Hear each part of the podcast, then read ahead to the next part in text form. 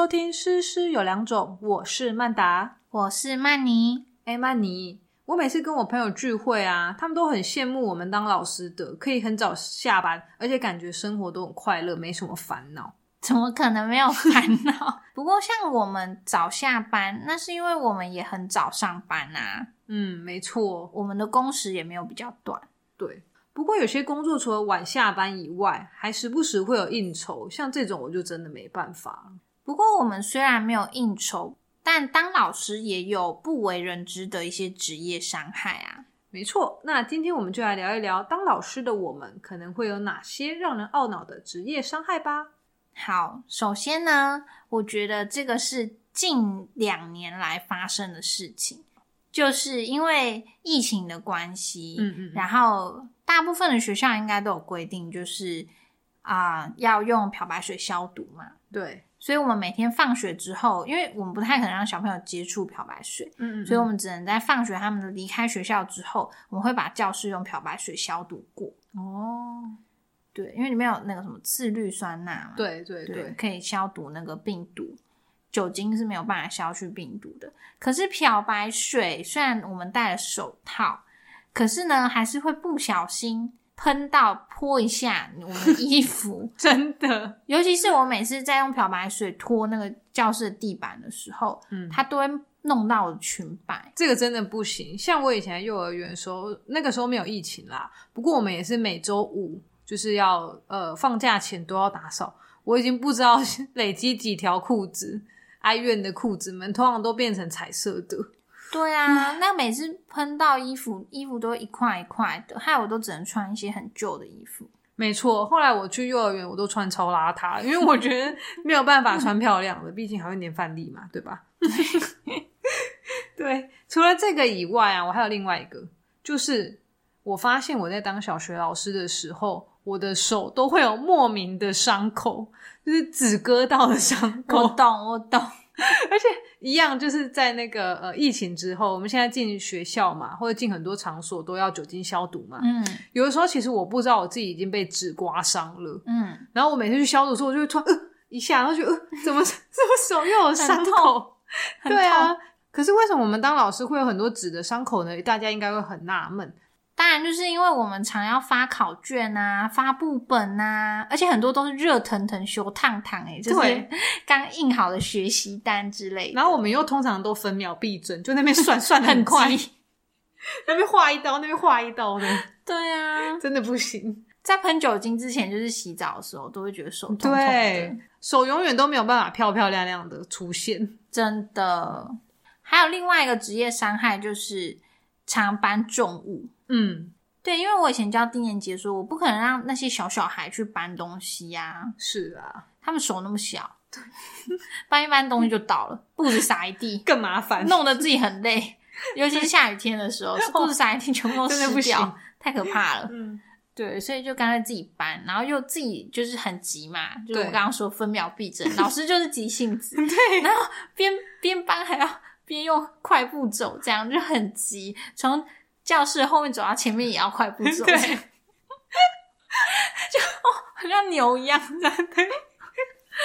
然后长时间下来手真的很粗，对，所以我相信每个老师的教师的桌子上必备的就是护手霜，一定要有各种口味。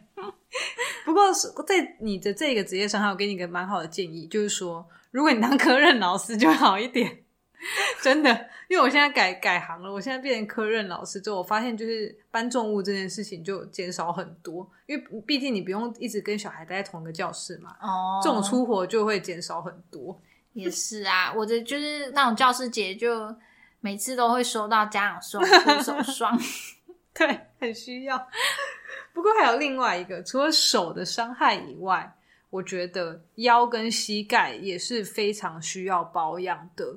尤其是当幼教老师的各位，千千万万不要觉得自己有年轻的袜腿，毕竟小孩的身高大概顶多就到我们的肚脐而已。那是因为你比较矮，哎，不是，一般会更矮一点。对，所以很多时候我们就会抢快，又很赶，所以我们就会一直弯腰，一直弯腰。一天其实我以前跟比较资深老师讨论过，他他说他有算过，一天他差不多要弯腰至少五十次。哦，真的哎，因为我有时候经过幼儿园部，看到他们的老师就无时无刻都是弯着腰。对，因为我们不可能就是站着的高度跟小孩讲话嘛。嗯。可是，那我们想说，好啊，那你就不要弯腰嘛。结果话，因为那个我那个老师啊，嗯，他后来还真的就是腰椎受伤，他就开刀椎间盘的那个问题。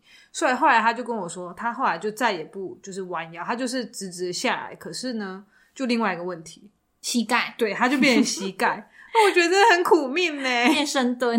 对啊，这以后就变成就是在幼儿园都要拉小椅子坐着才能跟小孩聊天。对，可是呢，虽然幼儿园老师有这个职业伤害，但是小学老师也有另一个职业伤害。虽然小学生你对他讲要不用弯腰嘛，对，比较不用。对，但是小学老师基本上就是会一直站着，对，所以脚几乎都有静脉曲张。对，其实我们要站的工时跟。柜姐小柜姐们真的是差不多的，差不多啊。对，我们就一直站着啊，还要边站边生气，还要边站边出出力，喉咙发声这样。而且我们还不能就是，比如说靠着柜台啊，或者什么时候歇息，我们没有这个没有这个东西。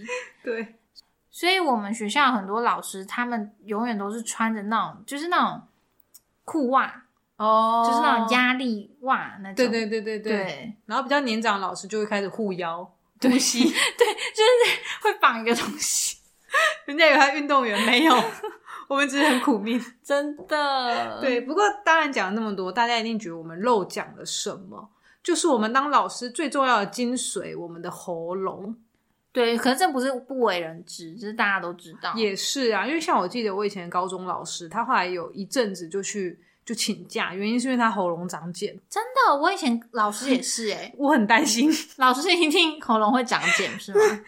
我希望不要。可是因为这种东西真的很难呢，其实就像歌手一样，嗯，而且我们老师是这么有责任感的人，就歌手他可能可以推掉几个月之类，当然会损失啊。但是如果我们老师请假的话，那就会很麻烦，就不行啊！我们是有责任感，所以我觉得这样也真的不好。就是说，如果你真的发现你自己的身体有些什么状况的话，应该赶快、赶快就就医，不要拖到最后一刻。因为喉咙这个东西，我觉得还是很重要的。真的，可是大部分的老师都不会，因为不能请假啊。大部分老师都会觉得莫名的责任心。可是这样是一个恶性循环，因为如果你的声音不好听，其实学生也感觉不好。我自己觉得，我自己觉 得，对啊。不过今天讲了那么多，我觉得老师的工作被我们讲的好像女仆，真的，真的。可是这应该是教高中以下的老师比较会有这样的困扰啦。嗯，就是比较一个人在当两个人用这样子。是，不过我相信每个工作都有自己不为人知的辛苦啦。听完这集，相信大家对于老师这个职业有了更多的认识。没错，那么希望最后你能花一点点时间帮我们打一个五星评分，给我们一点鼓励哦。那我们下次见喽，拜拜。